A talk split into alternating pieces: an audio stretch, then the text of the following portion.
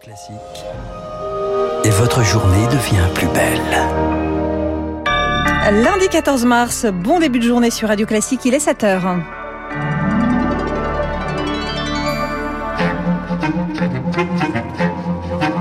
La matinale de Radio Classique avec Aurélie Blonde. Et à la une de l'actualité, la reprise des négociations entre Russes et Ukrainiens ce matin avec un fragile espoir de progrès malgré l'échec des trois premières sessions euh, sur le front. Les civils vivent toujours sous la menace des bombes, des bombes russes.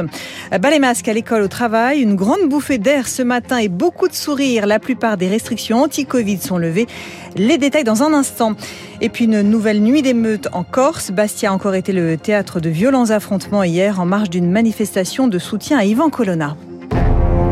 Radio classique. Le journal avec Lucille Bréau. Lucille, les pourparlers reprennent entre la Russie et l'Ukraine. Une nouvelle session par visioconférence. Cette nuit, le président Zelensky a de nouveau pressé l'OTAN de mettre en place une zone d'exclusion aérienne au-dessus de son pays, sans quoi des roquettes russes pourraient tomber sur ses États membres. Dans le sud-est, la situation est toujours dramatique à Mariupol. Un convoi d'aide humanitaire va de nouveau tenter d'entrer dans la ville aujourd'hui. Les forces russes ont par ailleurs kidnappé un deuxième élu ukrainien hier, le maire de Dnipro-Roundé, après celui de Métilopol vendredi. Pour Milan Tcherny, spécialiste de l'Europe centrale, c'est avant tout pour marquer les esprits. C'est un signal envoyé à la population ukrainienne que l'autorité va être remplacée par les autorités russes.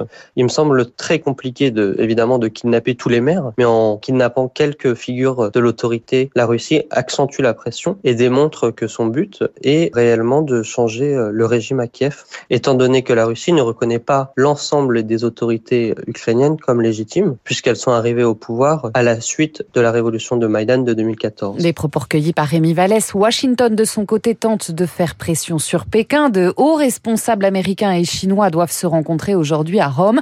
Selon le New York Times, la Russie aurait demandé à la Chine une aide économique et militaire. Une guerre qui va freiner la croissance de l'économie française. L'inflation atteindra entre 3,7 et 4,4 en 2022 selon la Banque de France. Un choc tout de même moins lourd que le Covid selon son gouverneur François Villeroy de Gallo. Il le dit dans le Parisien. Sur le front du Covid justement, fini le masque à l'intérieur. Un soulagement pour certains, décision risquée pour d'autres. Le passe vaccinal, lui, est suspendu jusqu'à nouvel ordre alors que le nombre de cas de Covid augmente. 65 000 en moyenne sur 7 jours. Le protocole sanitaire s'allège donc, Rémi Pister.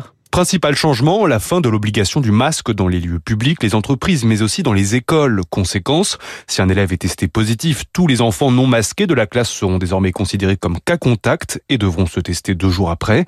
Dans les endroits à risque comme les hôpitaux et les EHPAD, le masque reste par contre obligatoire, pareil pour tous les transports en commun. Il est d'ailleurs en fait fortement recommandé pour les personnes âgées, les immunodéprimés, les cas contacts ou même si vous ressentez un quelconque symptôme grippal. Fini l'obligation, mais désormais place à la responsabilité individuelle, car le gouvernement le sait, ce sont les personnes vulnérables qui peuvent le plus subir les conséquences de la levée du masque. Alors il tente de compenser. Une quatrième dose est désormais proposée aux personnes de plus de 80 ans pour booster leur système immunitaire. Mais en parallèle, le passe vaccinal, lui, disparaît totalement. Seule exception, pour rentrer dans les hôpitaux et les EHPAD, vous devrez toujours présenter un schéma vaccinal complet ou un test négatif de moins de 24 heures. À noter que le nombre d'hospitalisations aussi est en légère hausse sur une semaine. En soins critiques, il reste stable. En Corse, la colère ne retombe pas. Alors qu'on apprend à l'instant que le ministre de l'Intérieur, Gérald Darmanin, sera mercredi et jeudi sur place pour ouvrir un nouveau cycle des discussions avec les élus. Hier, la manifestation de soutien à Ivan Colonna a viré à l'émeute à Bastia. Un incendie a été déclenché à l'hôtel des impôts. 300 personnes encagoulées s'en sont prises aux forces de l'ordre à coups de cocktails Molotov et de bombes agricoles. Des émeutiers auraient même tiré à la carabine à plomb. Bilan 67 blessés, dont 44 parmi les forces de l'ordre. L'agression d'Ivan Colonna a clairement servi de catalyseur à une colère déjà forte, surtout chez les jeunes. C'est ce qu'explique Thierry Dominici, spécialiste du nationalisme corse. La violence, pour eux, hein, elle a du bon d'un point de vue politique parce que s'il n'y avait pas eu la violence, selon eux, il n'y aurait pas eu de médiatisation. En partant de là, je pense que la violence va durer. Ce phénomène de violence de masse, s'il a tendance à s'installer, on va se retrouver avec les mêmes mécanismes que pour les Gilets jaunes. En fait, je pense que le gouvernement pourrait tenter un pari euh, plutôt que de répondre par euh, la répression. Il y aurait quelque chose de fort à faire, c'est aller vers une reconnaissance mutuelle par euh, un rapprochement en termes de gestion du conflit par le biais des élus de la région. Des propos recueillis par Elodie Villefrit et je rappelle donc cette dernière minute, Gérald Darmanin se rendra en Corse mercredi et jeudi pour ouvrir un nouveau cycle de discussion avec les élus. C'est le dernier otage français dans le monde, une nouvelle vidéo non datée du journaliste Olivier Dubois enlevé au Mali il y a presque un an circule depuis hier sur les réseaux sociaux.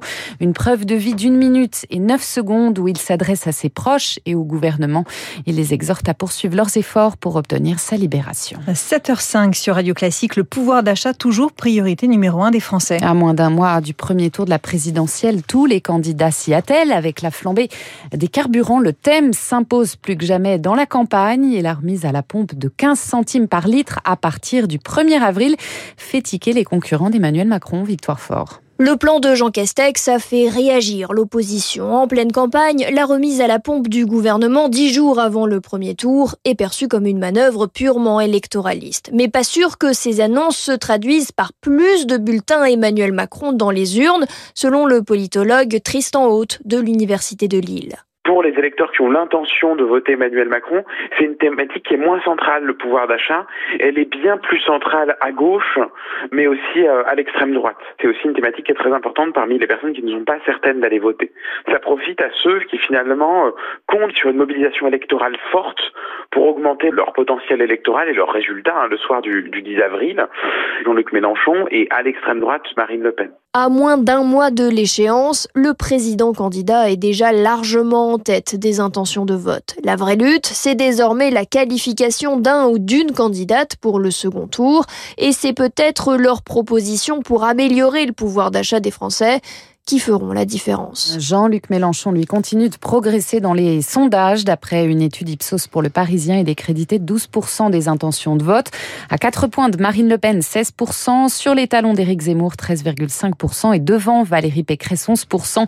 Emmanuel Macron est toujours donné largement devant avec 30,5% des voix. Et puis l'OM remonte sur la deuxième marche du podium de la Ligue 1. Les Marseillais se sont imposés 4 à 1 hier à Brest. Merci Lucille Bréau. Prochain journal à 7h. 7h30 avec Charles Bonner. Dans un instant, l'essentiel de l'économie, l'édito de François Vidal, les investissements étrangers à un niveau record en France, sans doute une bonne nouvelle pour le candidat Macron. Et puis cette question, où va la bourse? Question que je pose à François Monnier, le directeur d'Investir.